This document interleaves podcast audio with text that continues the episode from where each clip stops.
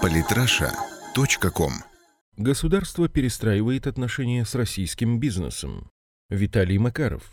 О необходимости изменений в отношении к предпринимателям в массовом сознании недавно говорил Дмитрий Медведев на встрече с депутатами партии «Единая Россия». По мнению премьер-министра, у России тяжелое идеологическое наследие, ведь в СССР предприниматели, начиная от Непманов и заканчивая американскими капиталистами, рассматривались как враждебный советским людям класс. Сегодня люди забывают, что бизнесмены – это те, кто собственным тяжелейшим трудом пришел к успеху. К тому же, по мнению Медведева, стране важны истории успеха, которые всегда ежедневно демонстрируют бизнес. Выступление Медведева можно напрямую связать с желанием правительства увеличить налоговые поступления от малого и среднего бизнеса. Сегодня в условиях тяжелой экономической ситуации и режима санкций государство не может более рассчитывать только на доходы от продажи нефти и газа. Поэтому-то правительство стало лихорадочно искать источники альтернативных доходов. Но оказалось, что бизнес может дать государству совсем немного в силу малого количества частных предприятий и того, что уже и так практически вся прибыль отдается государству в виде многочисленных налогов и сборов.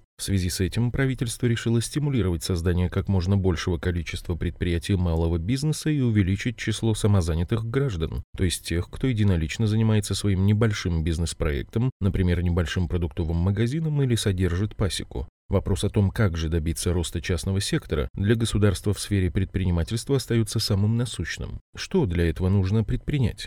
Для начала нужно облегчить юридически, финансово создание новых предприятий. Сейчас Министерство финансов начало готовить пакет налоговых мер по снижению давления на малый бизнес. Для начинающих бизнесменов предлагается ввести двухлетние налоговые каникулы и повысить порог для использования упрощенной схемы налогообложения. Безусловно, при условии эффективной реализации данная инициатива облегчит путь молодых предпринимателей, но с другой стороны она захватывает лишь один пласт проблем до сих пор в нашем законодательстве сохраняется пункт о том, что индивидуальный предприниматель обязан платить за себя различные социальные выплаты, что заставляет бизнесменов искать обходные пути, потому что размер этих выплат все еще остается огромным. Теперь эту проблему решено ликвидировать. В начале июня правительство поддержало законопроект, согласно которому индивидуальные предприниматели смогут уменьшить налог на страховые взносы в пенсионный фонд и Федеральный фонд обязательного медицинского страхования. Но данные изменения касаются только тех, кто работает по упрощенной схеме налогообложения, и тех, кто производит выплаты только за себя, то есть не платит физическим лицам, потому что все задачи выполняет лично.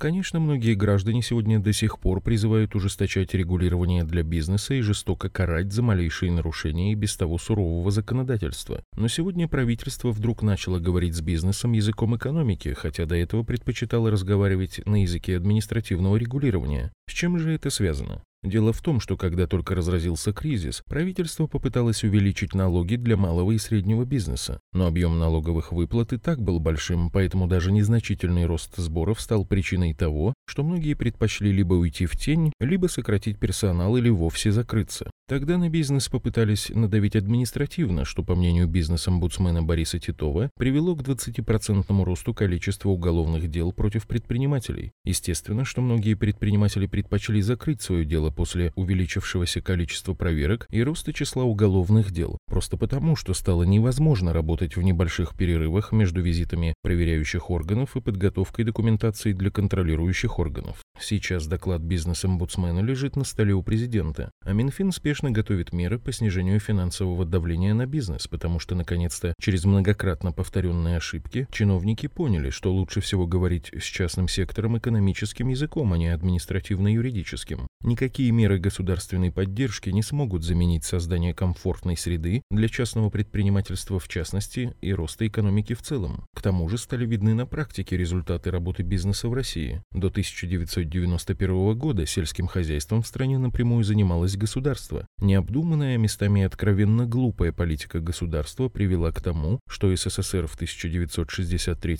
году был вынужден начать закупать зерно за границей. В 90-е годы сельское хозяйство, как и весь реальный сектор экономики, находились в тяжелом положении, и только в начале 2000-х годов началось восстановление. В сельское хозяйство пришел бизнес, появились крупные частные компании, занимающиеся различными сферами агрокомплекса. Сегодня доля аграриев в экономике выросла и увеличился экспорт продукции российского сельского хозяйства. Зерно как ярчайший пример. С 2009 года в сельское хозяйство государство начало направлять большой объем инвестиций. И с тех пор показатели только растут за счет притока довольно дешевых денег и расширения производства. Поэтому-то сегодня правительство и ряд министерств взялись за разработку новых правил регулирования с целью упростить существование частного сектора. Все эти меры призваны позволить продержаться на плаву российской экономики в целом и бизнесу в частности до тех пор, пока не будет разработана новая экономическая стратегия. Сейчас ей занимается Центр стратегических разработок под руководством Кудрина, рассматриваются программы Столыпинского клуба и Улюкаева. Исследования по программам создания новой экономической стратегии только начались. Но уже сейчас есть основания надеяться на то, что помимо урегулирования ситуации с макроэкономическими факторами, свою главу в новой концепции получит и бизнес. Самые интересные статьи о политике и не только. Читайте и слушайте каждый день на сайте polytrasha.com.